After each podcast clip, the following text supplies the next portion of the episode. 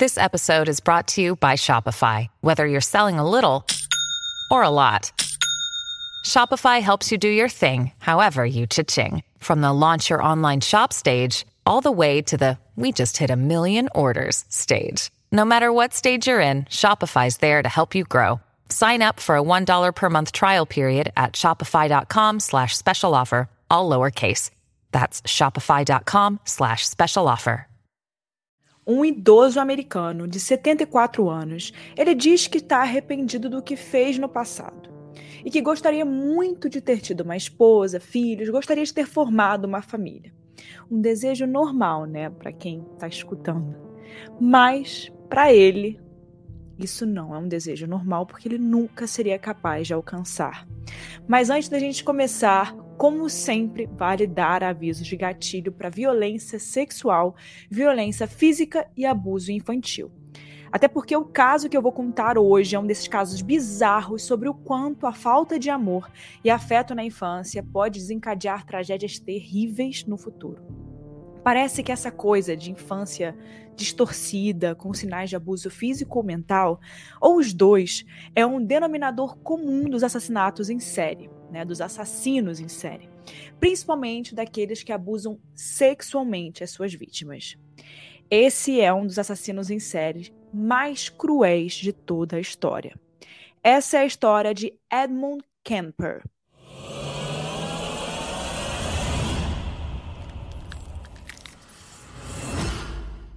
E aí, pessoal, aqui é Erika Miranda. Para quem não me conhece, meu Instagram é @erica com K, Mirandas com S no final.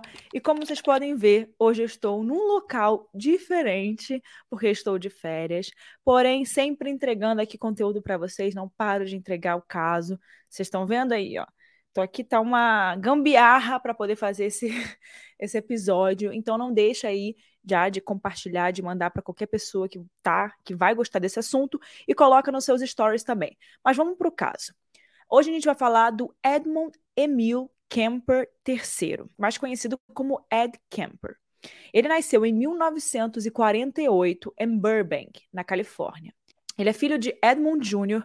e Clarnell Kemper. Ele tinha duas irmãs, a Susan, que era mais velha, e a Allen, dois anos mais nova.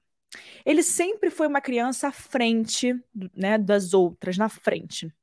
Além de ser muito alto para sua idade, o Ed também era muito inteligente. Na adolescência, ele chegou a fazer dois testes de QI que pontuaram com 146. O primeiro e o segundo mostrou que ele tinha 154 pontos no coeficiente de inteligência. Em outras palavras, o cara era um gênio e podia ter tido um futuro super brilhante.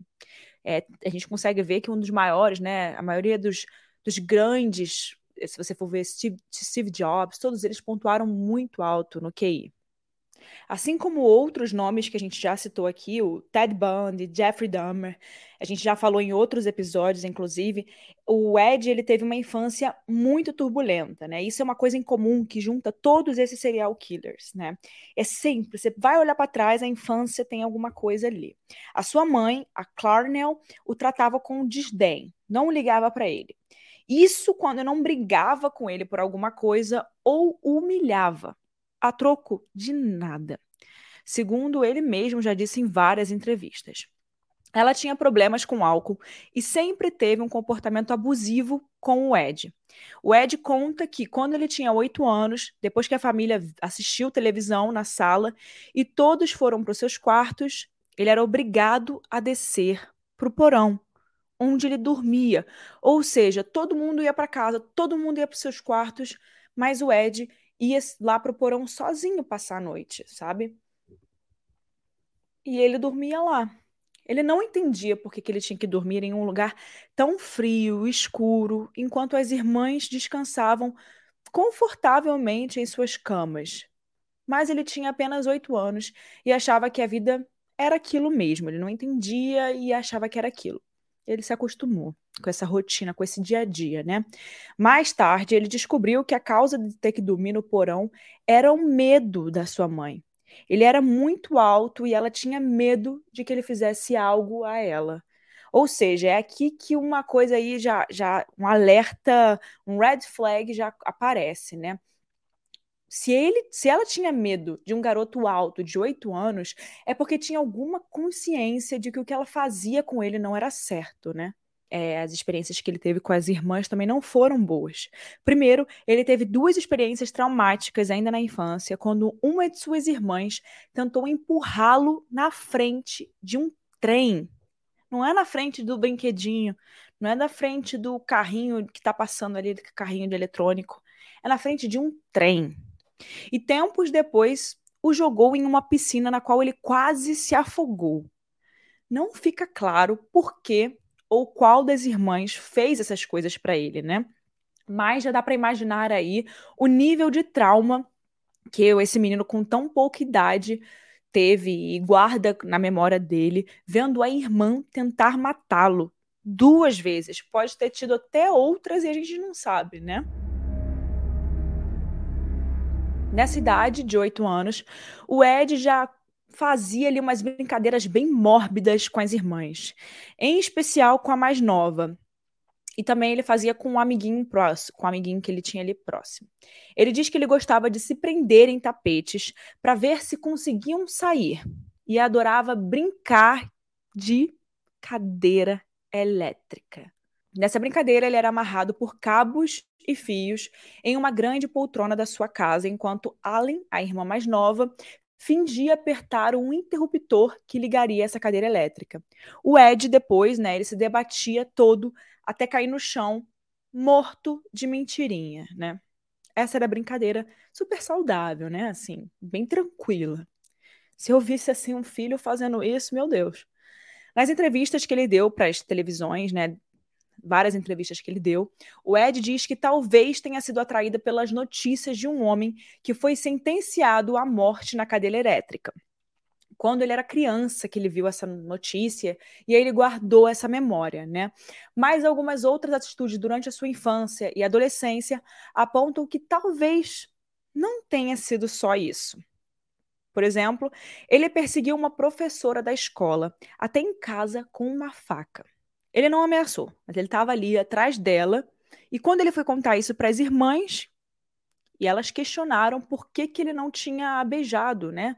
Já que ele estava perseguindo. E ele respondeu que se a tivesse beijado, ele teria que matá-la. Exatamente assim. E essa história aí aconteceu quando ele estava apenas na segunda série. Mais tarde, aos 10 anos de idade, ele chegou a enterrar um gato vivo no quintal de casa mas a sua mãe descobriu e aparentemente libertou o animal. Nas pesquisas que a gente fez, não fica claro, mas fato é que Clarnell sabia que o Ed tinha feito aquilo, né? Ela sabia que aquilo era que era, ele tinha feito aquilo, não tinha para onde fugir. E ele repetiu a maldade aos 13 anos, quando matou outro animal de estimação. Por falar nela, Clarnell era muito difícil de lidar. E eu estou falando isso segundo os filhos e o pai, o Edmund Jr. Ele chegou a dizer ao pai que preferia ir para a guerra do Vietnã, que começou em 1959, do que continuar casado com ela. Ele assim sai de casa, abandonando não só Clarnell, como os três filhos. Nessa época, o Ed tinha nove anos.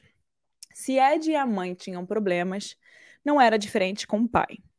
Alien, que era a irmã mais nova, ela disse em entrevistas em relação aos relatórios mentais de Ed que o pai os rejeitava emocionalmente e brigava muito, especialmente com o irmão e a mãe. E para piorar, quando o pai saiu de casa, a relação da mãe com o Ed ficou ainda pior. Depois do divórcio, o Ed Jr. ficou na Califórnia, onde ele formou uma nova família, e Clarnell vai para Montana com os filhos continua tendo um comportamento normal com as meninas, mas ela segue rejeitando o Ed. Ela o culpava por ter ficado sem marido e humilhava em qualquer oportunidade que ela tinha. Dizia que ele era uma espécie de aberração, que nunca seria interessante para mulher alguma e ele nunca formaria uma família. Nas poucas vezes em que o Ed lhe pedia um abraço ou qualquer demonstração física de afeto, Clarnell lhe negava com a justificativa de que ele viria gay se ela ficasse o abraçando. Exatamente com essas palavras. Esse tipo de absurdo foi criando uma coisa muito dura, né? Muito difícil na cabeça de Ed, que nunca se sentiu seguro emocionalmente perto da mãe e não acreditava que ele poderia ter um relacionamento, inclusive sexual, com nenhuma mulher, porque a Clarnell dizia com toda a certeza do mundo que ele, que ele jamais seria capaz de fazer isso. Pouco depois do seu pai sair de casa, ele viu um show de mágica, desses que o mágico coloca uma pessoa no baú, amarra a pessoa, solta a guilhotina no pescoço e a pessoa sai de lá viva, né? Aquela coisa que a gente vê no filme, que a gente vê é, com as crianças, que a gente conhece, né? Enfim. A guilhotina parece passar e depois a pessoa continua viva. O Ed sabia que era exatamente isso que ia acontecer. Afinal, era um show de mágica não uma decapitação em praça pública. Mas ele assume que fantasiou com a possibilidade daquilo dar errado e a voluntária, nesse número de mágica, né, uma garota de 16 anos muito bonita, ter realmente a sua cabeça cortada. Ele começou então a ter fantasias sobre colecionar cabeças de mulheres. Começou em casa, decapitando as bonecas das irmãs que ele justificava como sendo fruto de pesadelos com mortes violentas. O tempo passou e Clarnell não tratava o filho bem em nenhuma etapa da vida dele. Eles brigavam muito. E em uma dessas piores discussões, o Ed colocou o rabo entre as pernas, ligou para o pai, com quem também não tinha um bom relacionamento, e pediu para ir morar com ele na Califórnia. E o Ed Jr., o pai, concordou, mas ele avisou que ele já tinha uma nova família, uma nova esposa, um filho, uma rotina completamente diferente e que se as coisas não dessem certo, ele teria que sair de casa. E realmente as coisas não deram certo. A nova esposa de Ed não gostava da presença do menino e exigiu que ele saísse da casa. E para não enviá-lo de volta para a mãe, eles acabaram deixando ele ficar com os avós paternos, que moravam em um rancho no interior do mesmo estado. A sua mãe e sua avó paterna tinham péssimo relacionamento entre elas. E no rancho, Ed descobriu a razão. O avô era até ok, mas a avó era bem abusiva com a mãe e só tinha, né, só humilhava e colocava para baixo. Em um momento, o avô deu a ele uma arma para que pudesse matar coelhos e outros animais que ameaçassem tudo ali como funcionava no rancho, né? Que ameaçassem as frutas, as verduras, as coisas. A avó achava tudo um absurdo, mas o avô incentivava. E Ed tinha um bom relacionamento com ele. Nessa época, ele até fez amizade com um menino que morava perto deles. Mas quando o gato da família sumiu, eles suspeitaram que o Ed tinha né, matado o bicho, tinha dado um fim no animal. O amigo acabou se afastando e ele se viu sem ninguém, além dos avós. Em 1964, o Ed está na varanda do rancho com a avó e eles têm uma das muitas brigas em que ela fala todo tipo de coisa ruim para ele. Mais uma vez se repete, né? Ele tinha 16 anos quando entrou em casa, pegou a arma que o avô lhe deu, voltou para a varanda, deu um tiro na cabeça dela e dois nas costas. O corpo ainda tinha marcas de faca bem provável que tenham sido feitas depois da morte. Ed escuta o barulho do carro do avô chegando ao rancho e ele se apressa para poder encontrá-lo, temendo que ele tenha um infarto quando ele vê né, a esposa morta ou alguma coisa do tipo relacionada, né? Então o Ed decide tirar esse sofrimento do avô e mata ele ali mesmo na garagem. Sem saber o que fazer, ele liga para Clarnell, a mãe, que diz que se ele não ligasse para a polícia imediatamente, ela ligaria. Então, ele ligou. Bom, chegando no hospital, numa espécie de prisão e hospital psiquiátrico, ele foi levado imediatamente para lá. Ele deu essa explicação completamente sem pé nem cabeça. Ele disse aos médicos que ele matou os avós, abre aspas, só para ver como era, fecha aspas. O objetivo da internação, depois da confissão, era que ele tivesse o diagnóstico e o tratamento correto e pudesse depois ser reinserido na sociedade com um estado mental um pouco mais estável. Só que, lembra quando eu disse que ele tinha um QI altíssimo, de gênio? Então, depois de muitos exames, entrevistas e conversas, o Ed Kemper foi diagnosticado com esquizofrenia paranoide e ele recebeu o tratamento para essa condição. E ele parecia responder muito bem. Ele ficou nesse hospital por cerca de cinco anos e, durante esse tempo, ele se tornou uma espécie de preso modelo dentro do sistema. Uma das tarefas que ele tinha, que inclusive é bem estranha, ele tinha que aplicar aos outros criminosos que chegassem ao local o mesmo teste que foi aplicado a ele, aquele teste para diagnóstico da sua condição mental. Ele chegou até a fazer essa entrevista com predadores sexuais, com quem ele aprendeu, também aprendeu ali, que é melhor matar a vítima para que ela não identifique o predador. Isso por si só já é muito esquisito. Uma coisa é a pessoa estar tá presa e fazer um trabalho na lavanderia, na cozinha, mas você ser interno de uma prisão psiquiátrica e ter abertura para poder entrevistar criminosos para um diagnóstico mental é demais, sendo que ele não é bem mentalmente para estar tá ali, né? Só que o Ed, ele é muito inteligente, muito, e é óbvio que ele aprendeu muito mais do que o que fazer com uma vítima depois de cometer um crime, com todas essas experiências que ele foi tendo ali na prisão. Ele aprendeu a burlar os testes entendeu os pontos críticos de cada um deles e utilizava o que tinha aprendido nas próprias entrevistas. Conclusão: aos 21 anos, ele estava de volta às ruas, liberado por estabilidade e controle da esquizofrenia paranoide. Mas calma, que você não está nem um pouco preparado para o que eu vou te dizer agora.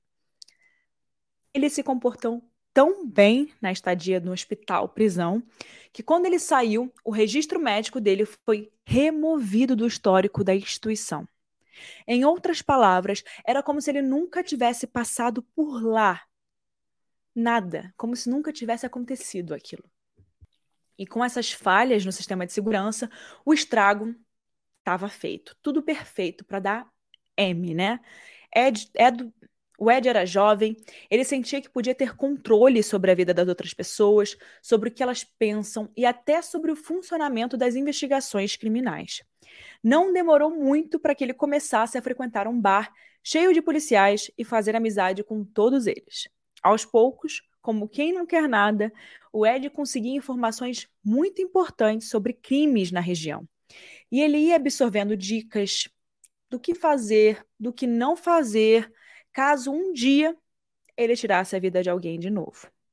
Para o azar de oito mulheres da região de Santa Cruz, onde o Ed voltou a morar com a mãe, foi exatamente o que aconteceu. Oito anos depois de matar os avós, em 1972, o Ed começaria uma série de assassinatos que vai tornar os próximos anos um inferno para a comunidade de Santa Cruz. Afinal, o seu alvo eram garotas, estudantes do centro educacional da cidade, onde a sua mãe trabalhava.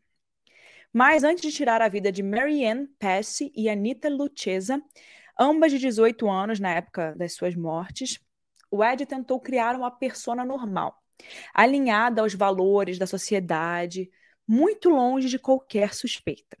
O Ed, ele era um gigante de 2 metros e 6 centímetros. E além dos poucos amigos que ele tinha na infância, como eu falei antes, né, ainda tinha o tempo que ele passou no hospital psiquiátrico, ou seja, que ele não fez conexões, amizades, enfim. E mesmo sendo uma presença constante ali nos grupos policiais dos bares, o Ed sentia que ele precisava se recolocar socialmente.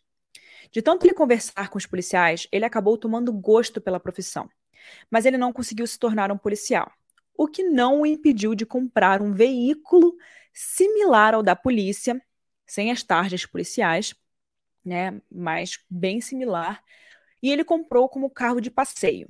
Ele começou então a oferecer carona a estudantes que iam e vinham do centro educacional, para, segundo ele mesmo, desenvolver essa habilidade de conversa, de papo, de socializar com as pessoas.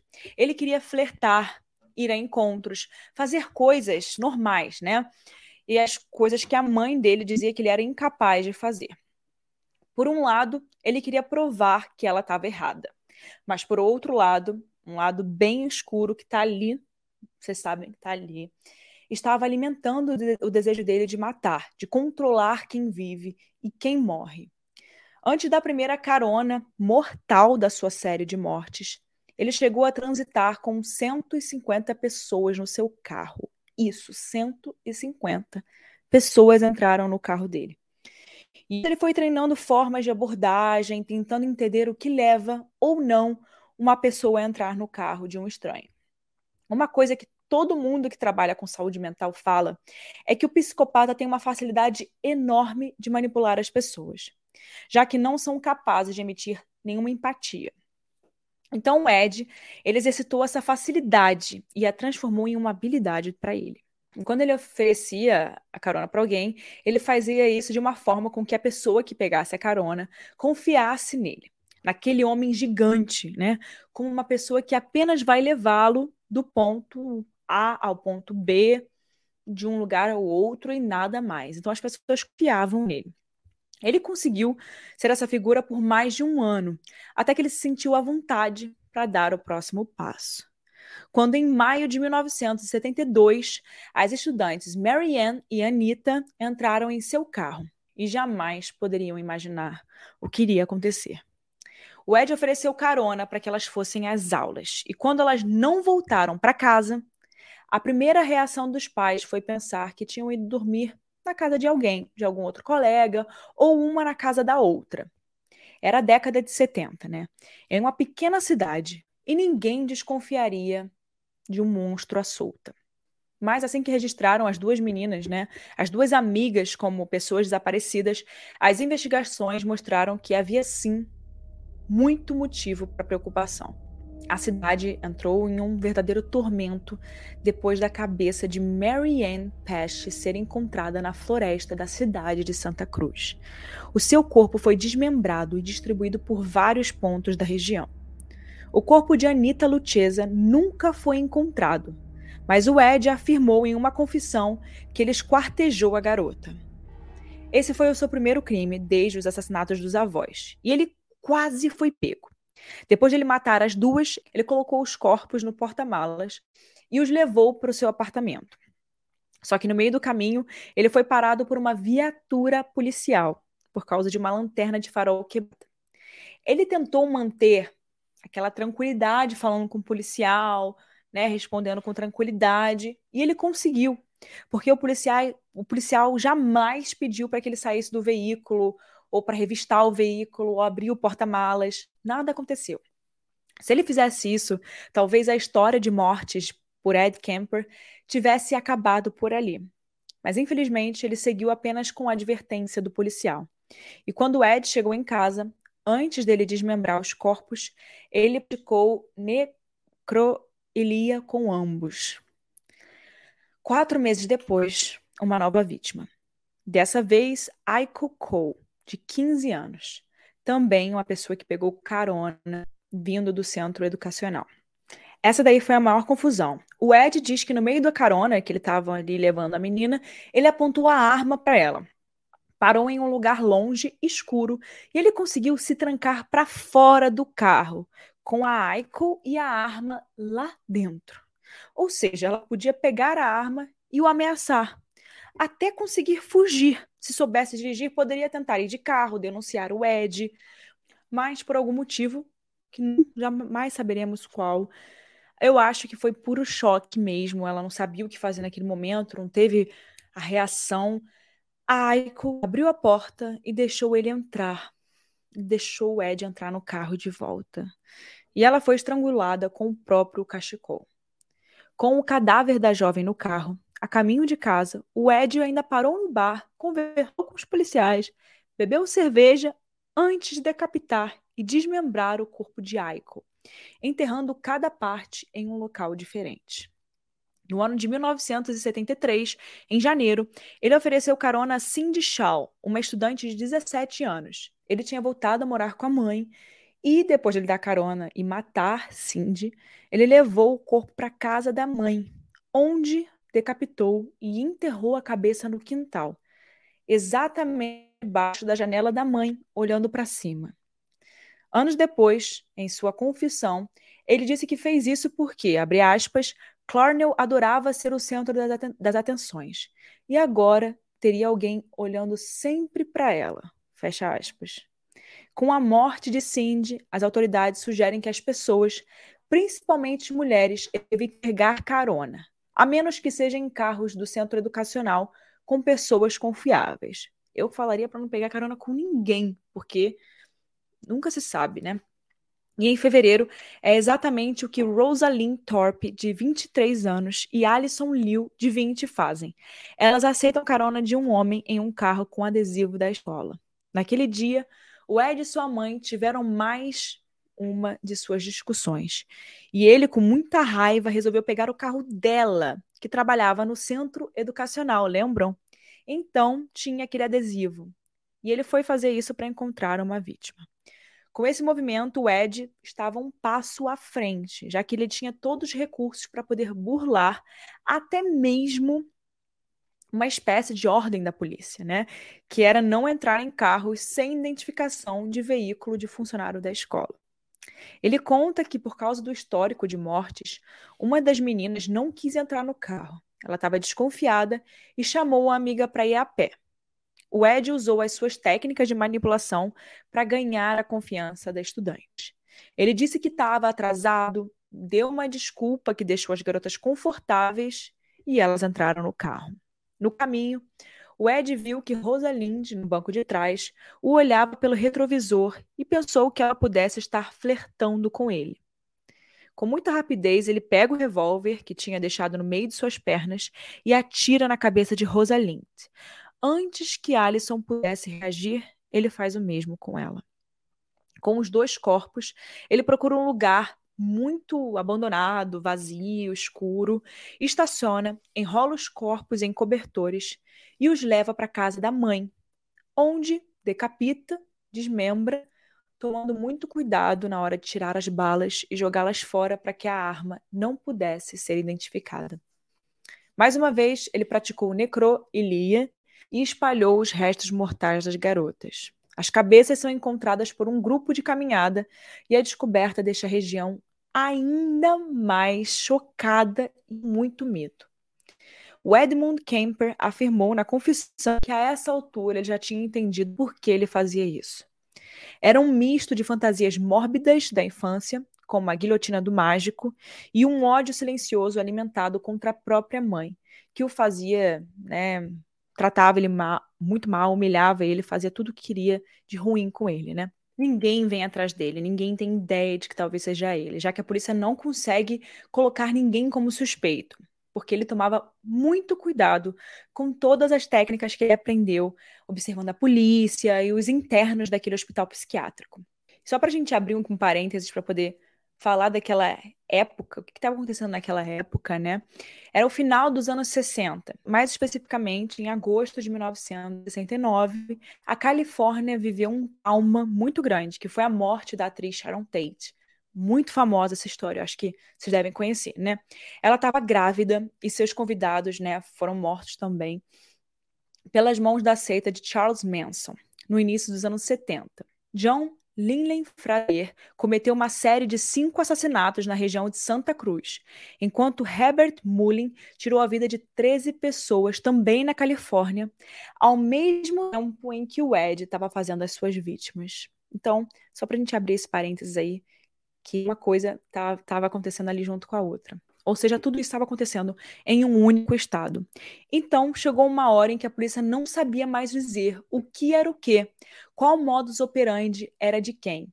Nos Estados Unidos, os assassinatos em série, os assassinos em série recebem uma espécie de apelido para que a mídia dê a notícia de forma que o público entenda o que está acontecendo e onde. Como as identidades dos criminosos ainda não tinham sido descobertas, o Ed Kemper era o co-ed killer, já que matava as estudantes do centro educacional, enquanto John Frazier era o The Prophet Killer, pois ele deixava notas com citações bíblicas nas cenas dos crimes.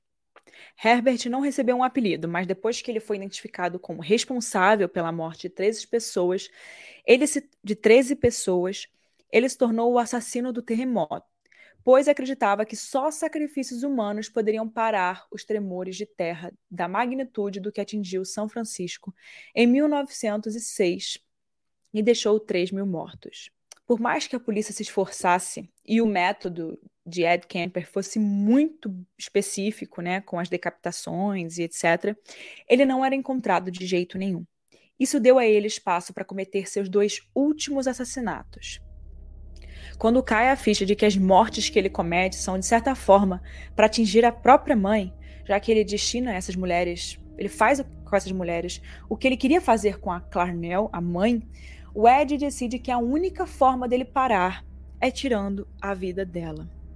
Ele diz que planejou a morte da mãe por mais de uma semana. E em setembro de 1973, depois que ela voltou bêbada de uma festa de aniversário, eles tiveram mais uma discussão. A mãe foi para o quarto ler um livro e quando Ed parou na porta para lhe desejar boa noite, ela teria dito, abre aspas, lá vem você querendo conversar a noite toda. Fecha aspas. O Ed conta que geralmente o roteiro era esse. Eles brigavam, ela acabava ali com ele, né? Humilhava ele. Ele pedia para conversar e eles conversavam por muitas e muitas horas, até que as coisas ficassem mais ou menos bem entre eles. Então, nesse dia, ele apenas disse a ela que não, não ia ter conversa. Ele foi para o seu quarto e às cinco da manhã voltou para o quarto da mãe, onde ela dormia. Mas ele voltou com um martelo. Ele assentou os golpes em Clarnell, colocando toda a raiva que sentia nela por todos esses anos. E ele decidiu humilhá-la. Decapitou a própria mãe, conforme a sua assinatura pessoal, e praticou atos de necroilia com a cabeça, que foi parar na lareira, onde ele brincou de tiro ao alvo com dardos. Antes, ele arrancou a língua e as cordas vocais da mãe e colocou no triturador de lixo da pia da cozinha. O Ed conta em entrevista que essa era uma forma de destruir a maior arma da sua mãe contra ele: as palavras. Ele escondeu o cadáver no closet, ele foi a um bar beber e, na volta, ligou para Sally Hallett, de 59 anos, melhor amiga da sua mãe, e a convidou para um almoço a idosa se torna a última vítima de Ed, que a mata, tem relações sexuais com o corpo e o desmembra. Depois desses assassinatos todos, o Ed Kemper dirige por 18 horas. Ele dirige sem rumo e se dá conta de que ninguém está atrás dele. Aliás, como ele é amigo de vários policiais de Santa Cruz, ele sabe que não é suspeito. Diz que, com a morte da mãe, os assassinatos tinham que parar. Afinal, de uma forma ou outra, foi tudo para ela ou por causa dela. Então ele volta, liga para a polícia e confessa. A primeira reação dos policiais é achar que o Ed está brincando. Eles o conhecem, ele está sempre no bar, bebendo com a galera. Ele é conhecido por todo mundo. Sem chance de ser o Ed. Não tem como, não existe.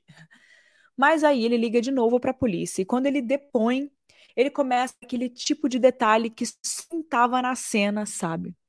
E como as vítimas estão mortas, apenas o assassino poderia contar esses segredos. O Ed Kemper solta informações precisas sobre a localização dos corpos, incluindo uma cabeça em seu próprio quintal. E ele confessou os oito assassinatos. Ele disse que as cabeças eram seus troféus, que quando criança, ele entendeu que quando você tira a cabeça de alguém, a pessoa morre. Então, ele resolveu que essa seria a sua assinatura. Ele foi preso preventivamente, julgado em novembro de 1973, onde ele foi declarado culpado de oito homicídios em primeiro grau. Os advogados de defesa quiseram ir pelo caminho da insanidade mental, que o tinha colocado né, no, hospital, no hospital psiquiátrico na adolescência, mas o júri não comprou essa condição. Um dos muitos motivos para isso né, pode ter sido o testemunho de Alan Kemper, a irmã mais nova de Ed. Ela disse no julgamento que achava que ele estava envolvido na morte de Cindy Shaw e que a sua mãe compartilhava desse sentimento. Ele contou que chegou a perguntar diretamente para ele se ele estava envolvido e que o irmão negou, né, trazendo à tona a história do gato da família que ele matou aos 13 anos etc. Abre aspas, você acha que eu matei ela por causa da história do gato? Deixa isso quieto, fecha aspas. Isso foi o que o Ed falou para a irmã. Ela também disse se recordar, né, de uma vez, quando ainda era criança, em Montana, ela quase foi a primeira vítima de Ed. Ele estava andando para lá e para cá com uma arma e, de repente, Allen sentiu algo roçar na sua orelha. e atingir uma estante. O estampido que ela ouviu era um tiro.